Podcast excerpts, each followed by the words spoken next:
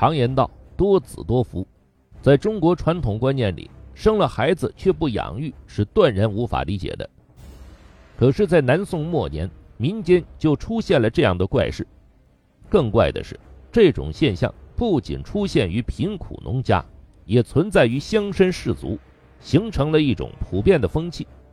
这种怪现象从何而来？背后又隐含了怎样的社会根源呢？据《宋史》记载，南北宋之交，福建崇安有一位平民，名叫胡安国。他的弟媳因生育儿子过多，打算溺死新生的一个男婴。后来，胡安国夫妇心生不忍，把男婴抱回家抚养，取名为胡银，才保住了一条小生命。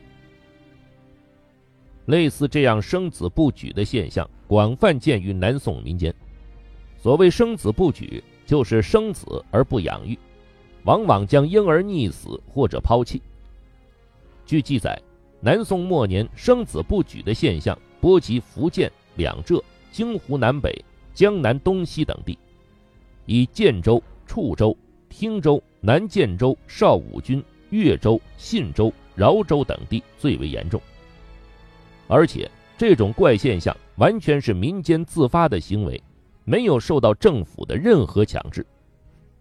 在中国五千年多生多育、父慈子孝的柔和主线之外，竟然有如此原始而野蛮的现象出现，令人不禁震惊。生子不举造成了大量的逆婴、弃婴的存在，对当时的人口繁衍、经济发展以及社会道德风气等各方面。都造成了极大的负面影响。在南宋以前，生子不举的现象就已经出现。据《新唐书》和《唐才子传》记载，陆羽是因为相貌丑陋又口吃而被父母遗弃的。唐开元二十三年，三岁的陆羽被丢弃在西湖边，晋陵龙盖寺的住持智积禅师经过此地。将陆羽捡回寺内，并抚养长大。陆羽自小聪明好学，但唯独不爱学禅。九岁时，智积禅师教他诵经念佛，他却反问道：“佛家弟子生前没有兄弟，死后没有子嗣。儒家常说不孝有三，无后为大。出家人能算是有孝吗？”智积禅师听后大怒。用最繁重的四物惩罚他，迫使他悔悟。陆羽始终不愿剃发为僧，多次向智积禅师请求下山。智积禅师为了使陆羽知难而退，便要他学习冲茶。陆羽苦习茶艺，最后当他将一杯精心烹制的苦丁茶端到智积禅师面前时，禅师终于同意让他下山。陆羽。将毕生所学写成了《茶经》，使茶文化流传千古，被后人誉为茶圣。最初，这个风俗是源于封建迷信，而且是极个别的现象。民间认为五月初五生子是不祥的征兆，因为五月是恶月，五月初五则是恶月中的五毒日。这一天出生的孩子可能是五毒转世投胎。民间还有一种说法，五月初五出生的孩子将有害于父母，如《风俗通义》中记载的，俗说五月五日生子，男害父，女害母。《史记·孟尝君列传》中记载的，五月子者，长与护其，将不利其父母。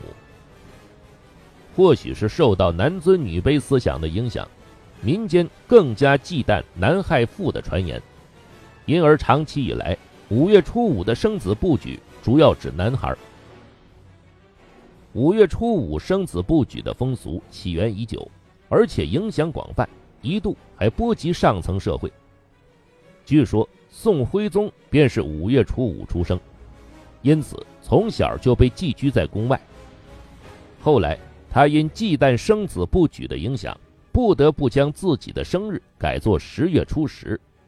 并将十月初十定为天宁节。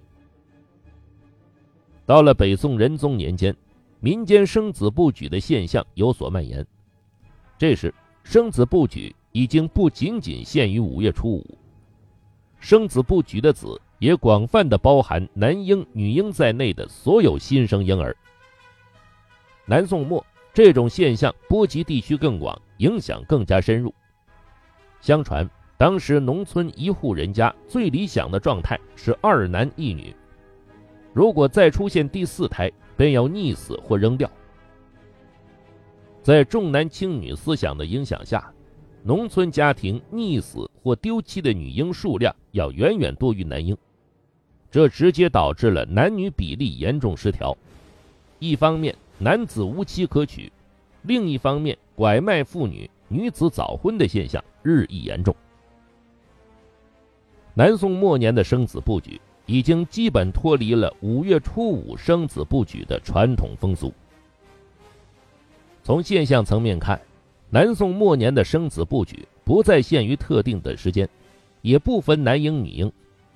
从原因层面看，生子不举并不是因为迷信五毒或子害父女害母，而是在特定的社会环境下种种因素相互作用的结果。一般认为，南宋末年生子不举的怪现象主要有三方面原因。首先，生子不举是农民身处贫困线上不得已的选择。南宋时期，土地兼并愈演愈烈，农民手中仅有的土地日益集中到士绅豪族手中。到了南宋末年，农民几乎面临无地可耕的境地。福建、两浙、江南东西等地的农村，土地原本就贫瘠，农民的生活更加悲惨。在这种情况下，南宋朝廷还要征税征兵，设立各种苛捐杂税的名目，诸如申丁钱、京总制钱、月庄钱、板账钱等等。无怪乎朱熹感慨：“古来刻薄百姓的办法，本朝全有。”陷入绝境的农民只好人为的控制自家人口数量，将多生的孩子残忍的处理掉。其次。生子不举是在妇产科学不发达的时代一种无奈的选择。尽管南宋时期的妇产科学有所发展，出现了一些对妇女的生育和保健有益的措施，但还做不到通过医学手段控制怀孕和生育。而且，妇女避孕或堕胎在当时是极其忌讳的事情。据史料记载。南宋农村也有不少妇女屡坏胎，也就是多次堕胎，但都被认为是不祥之举，将遭受因果报应而为社会所不容。当时，很多农村妇女都生育在八九胎以至十胎以上，几乎是年年怀孕，年年生育。既然一定要生育子女，又没有能力抚养，只好溺婴或弃婴。再次。很多乡绅家庭也出现了生子不举的现象，这主要是担心家产分散、家道中落而被其他家族兼并。为了使家产集中起来，在一些乡绅家庭也有生子不举的现象发生，目的是让更少的子嗣来分家产。总之，种种因素酿就了中国历史上野蛮而无奈的一幕。南宋末年。正值朝代更替、社会动荡的年代，从中国历史发展的经验来看，这样的年代往往人丁不兴旺，出现人口递减的趋势，甚至类似生子不举的怪现象。生子不举之风的盛行，对南宋朝廷造成了不小的打击。偏安江南的南宋王朝，到了末年已经是积贫积弱。财力、兵力都难以对抗北方崛起的女真蒙古族。这时，人口的缓慢增长更加限制了农村生产、财富、税收和征兵兵源。对南宋朝廷而言，无疑是雪上加霜。也正因如此，南宋在推行鼓励生育的政策方面尤为积极。为遏制生子不举现象，南宋朝廷可谓费尽了心机。朝廷采取了很多奖惩措施以鼓励生育，概括来说，主要是物质方面的措施和精神方面的感化。在物质方面，南宋朝廷企图通过经济上的扶助鼓励农民生育，例如为贫困人家生子贴补粮食、禁止逆婴，甚至规定不生子的家庭要上缴资产等等。高宗绍兴八年，朝廷作出规定，经济困难的妇女有孕后，朝廷补贴四斗米；七年后，又把补贴数量增加到一担米。孝宗时，朱熹等人提出创办举子仓的建议，用来救助那些生育子女却无力养育的穷人。然而，由于需要救济的人数太多，地方官僚又层层舞弊，朝廷下达的政策往往难以落实。